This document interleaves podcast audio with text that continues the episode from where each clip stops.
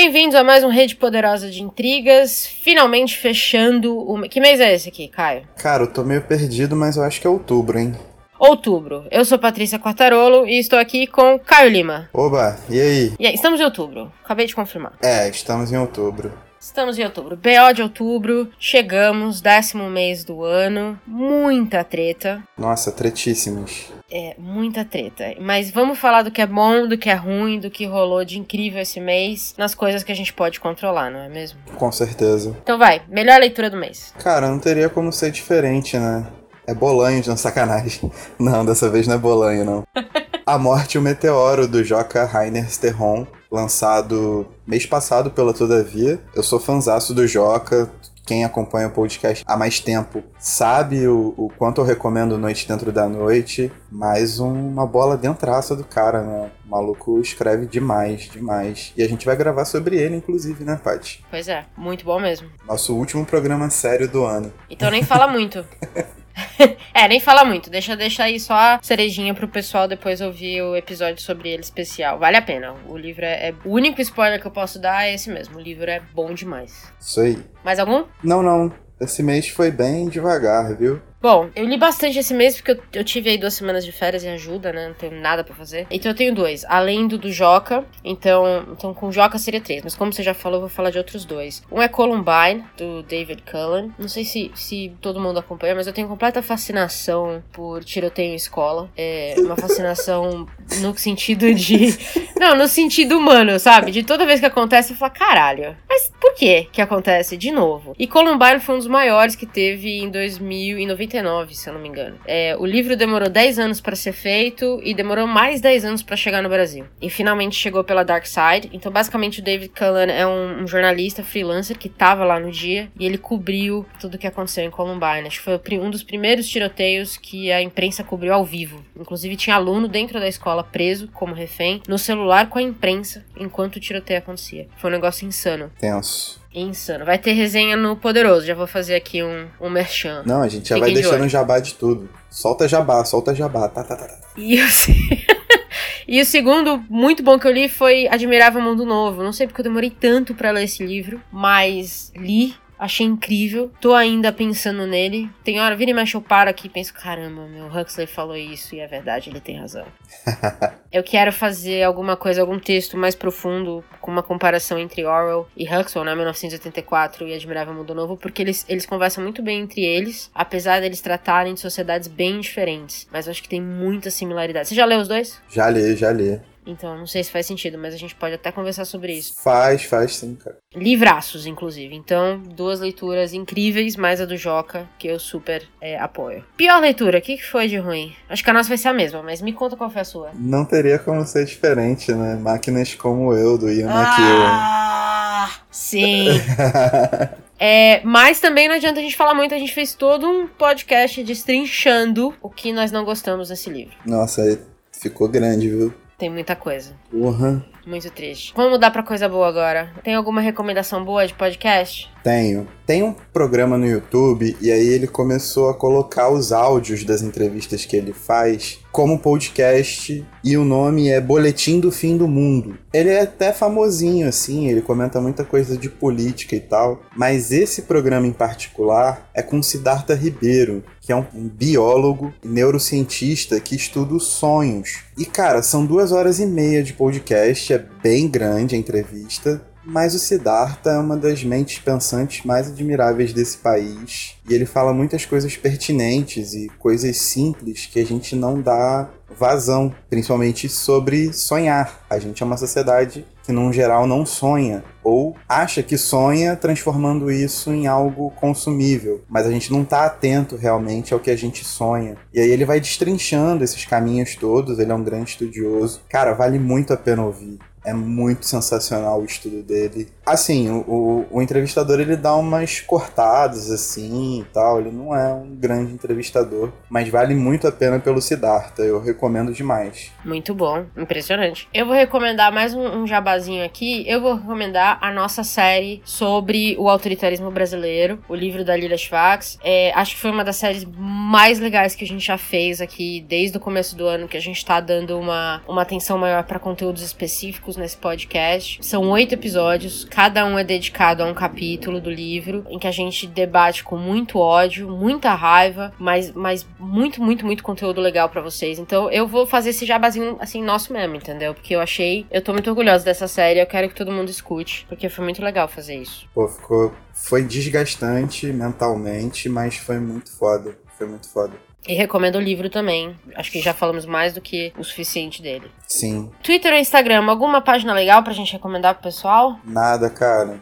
Nada mesmo. Então, eu vou recomendar para quem está no Twitter seguir a página central de cancelamento, para você estar sempre atualizado em quem está cancelado e quem deixou de ser cancelado, não é? Ah, tá difícil de acompanhar todo mundo hoje. Então, a Anitta já foi descancelada, ela tinha sido cancelada, já, já já desfizeram. É, agora a Fernanda Gentil está cancelada. Então, se você tem como eu essa dificuldade de acompanhar, a página não é minha, tá? Se você tem como eu essa dificuldade de acompanhar quem tá cancelado, a central de cancelamento pode ajudar. Segue lá no Twitter que é muito bom. E dá pra dar umas boas risadas também. Vou ajuda. dar uma olhada porque.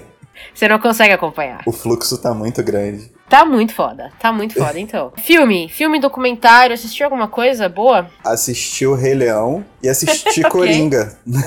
O Coringa, e aí, o que, que você achou? Gostou dos dois ou não? Ah, Rei Leão, achei que maneiro, mas sem necessidade. Concordo. E o Coringa, cara, vale pelo Joaquim Fênix. Eu eu não tenho esse bagulho de universo cinematográfico, não, sabe? Então fui assistir o filme pensando no filme. Então aquelas cenas dos pais uh, do, do, Bruce Wayne, esse bagulho assim, na minha cabeça, para mim é completamente dispensável. Uhum. Mas é chavão de filme de super-herói, né? Não tem jeito. No final, Coringa faz parte desse tipo de universo. Porém, acho a atuação do Joaquim Phoenix irretocável. E acho que ele fez uma coisa muito legal que eu não me lembro dos outros Coringas, que ele é um Coringa muito.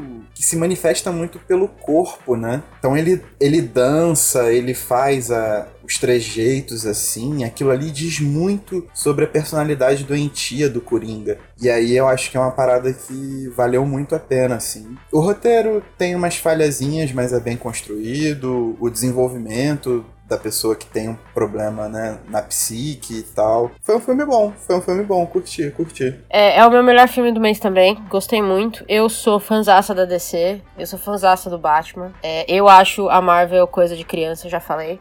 Pra mim, a DC é de adulto e a Marvel é de criança. Pode, pode me jogar na parede, arroba poderoso resumão, pode vir falar comigo. Marvel pra mim é muito infantilzona, e eu acho que o Coringa mostra por que, que a DC não é, entendeu? O que eu acho é que, por exemplo, o Heath Ledger, ele é um Coringa perfeito depois de tudo que aconteceu. Então ele já aparece sendo Coringa. Ele já é um cara sombrio, sádico, uhum. papapá. A construção do Joaquim Fênix nesse Coringa novo que eu não esperava, assim, eu fiquei muito surpreso. Eu achei muito maneiro ver uma construção tão complexa para um personagem de quadrinho, sabe? Tipo, le levaram a sério a parada, isso ficou bacana. Tanto que pessoas que, tipo, repelem essas coisas assim, falaram hiper bem, foi o que me convenceu ir ao cinema assistir o filme, assim, bem legal. É, mas esse, esse é meu ponto, né? O, o super-herói só é tão bom quanto o vilão, né? Se você luta com um vilãozinho meia boca, é, você também é um super-herói meio meia bocazinha, assim, entendeu? Então, essa parte dark e profunda e de, de, assim, perturbadora do Coringa é o que faz o Batman ser um dos maiores super-heróis, entendeu? Esse programa não é especial do Coringa, temos muito a dizer, mas Assistam Coringa, achei muito bom mesmo. É, séries? Tá assistindo alguma série boa? Cara, o que eu tô acompanhando, que eu virei fanzaço, assim, recomendo pra geral, é The Good Place. Ah, boa. Tá na quarta temporada, toda semana tá saindo um episódio novo e eu tô acompanhando devagarinho. E, pô,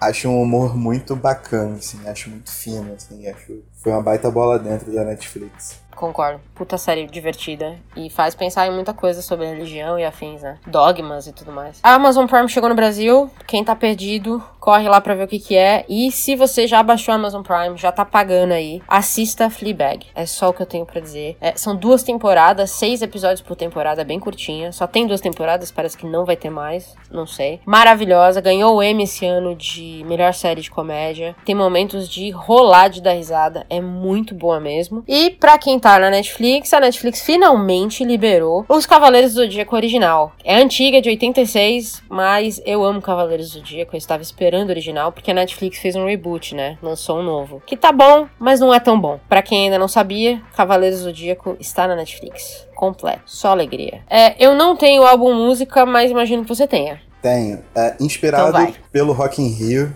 eu acho que o show dela foi o melhor do Rock in Rio, pelo menos foi o melhor que eu vi. Esse mês inteiro eu tenho escutado muito Her, que é uma mina novinha, de 22 aninhos, multi-instrumentista, que faz um R&B finíssimo. É, o CD dela é homônimo, né? Se chama Her também. Ouçam, ela é fera e o show dela no Rock in Rio foi arrasador, assim. Ela brincou de, de fazer música, eu fiquei de queixo caído total. E o outro disco que eu tenho ouvido bastante é Amar é para os Fortes, do Marcelo D2. Foi o último disco dele, lançado ano passado. O disco foi lançado em forma de filme, então ele conta uma história toda. Eu acho que o filme tá no YouTube. É, vale a pena acompanhar. O Marcelo é um cara que experimenta muito com a música. Ele puxou muita raiz brasileira, como sempre. Ele não é o melhor compositor, nem o melhor intérprete do mundo, mas ele sempre tem, né, o feeling rítmico da coisa e tem umas linhas certeiras para lançar. Então, vale super a pena. D2 é clássico demais. E é isso aí. Mantenham respeito. Muito bom, muito bom, muito bom. Algum lançamento do mês que te chamou a atenção?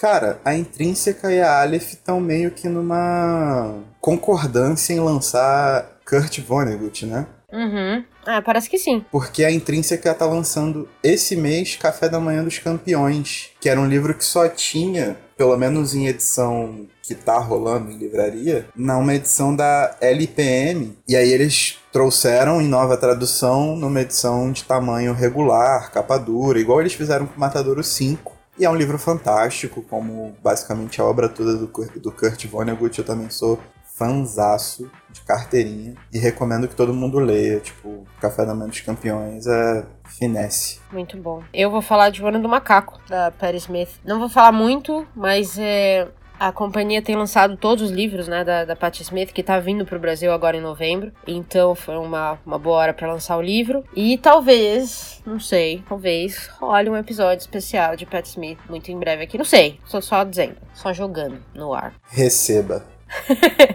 Alguma surpresa? Cara, eu tive uma surpresa. Não, é, não chega a ser uma, é uma surpresa literária, mas não é literária.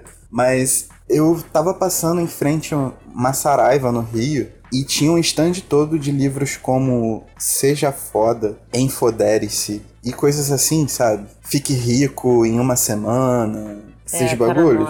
Isso tá bem na Uhum. moda. Só que eu achei que, tipo, eu não seria afetado por esse tipo de, de onda. Até que eu recebi três recomendações em três dias seguidos desses livros. E eu fiquei muito surpreso negativamente. No terceiro dia eu tive que ser mais ríspido que o normal. Porque eu fiquei muito chateado, cara. Eu achei que eu não desse margem pra esse tipo de recomendação, mas pelo visto Você precisa rever seus amigos. os limites foram rompidos. Terei que estabelecê-los novamente. Reveja suas amizades. É, total, cara. Eu fiquei muito decepcionado. A minha surpresa também não é boa, não. Eu fiquei surpresa o quanto eu não gostei do Máquinas Como Eu. Porque eu esperava gostar muito do Maquion. Então eu tô chocada. Até agora, eu nem tô dormindo direito pensando. Eu acordo durante a noite e penso, meu Deus, como eu não gostei desse livro? Como é que pode? O cara é bom, mas esse livro não é bom. Então Caraca, foi uma surpresa pra mim. Fiquei triste. Chega! maravilhoso. Fechamos? Chega. Vamos fechar outubro. Bora pra novembro, respira fundo e só vamos. Nós, tchau. E tchau.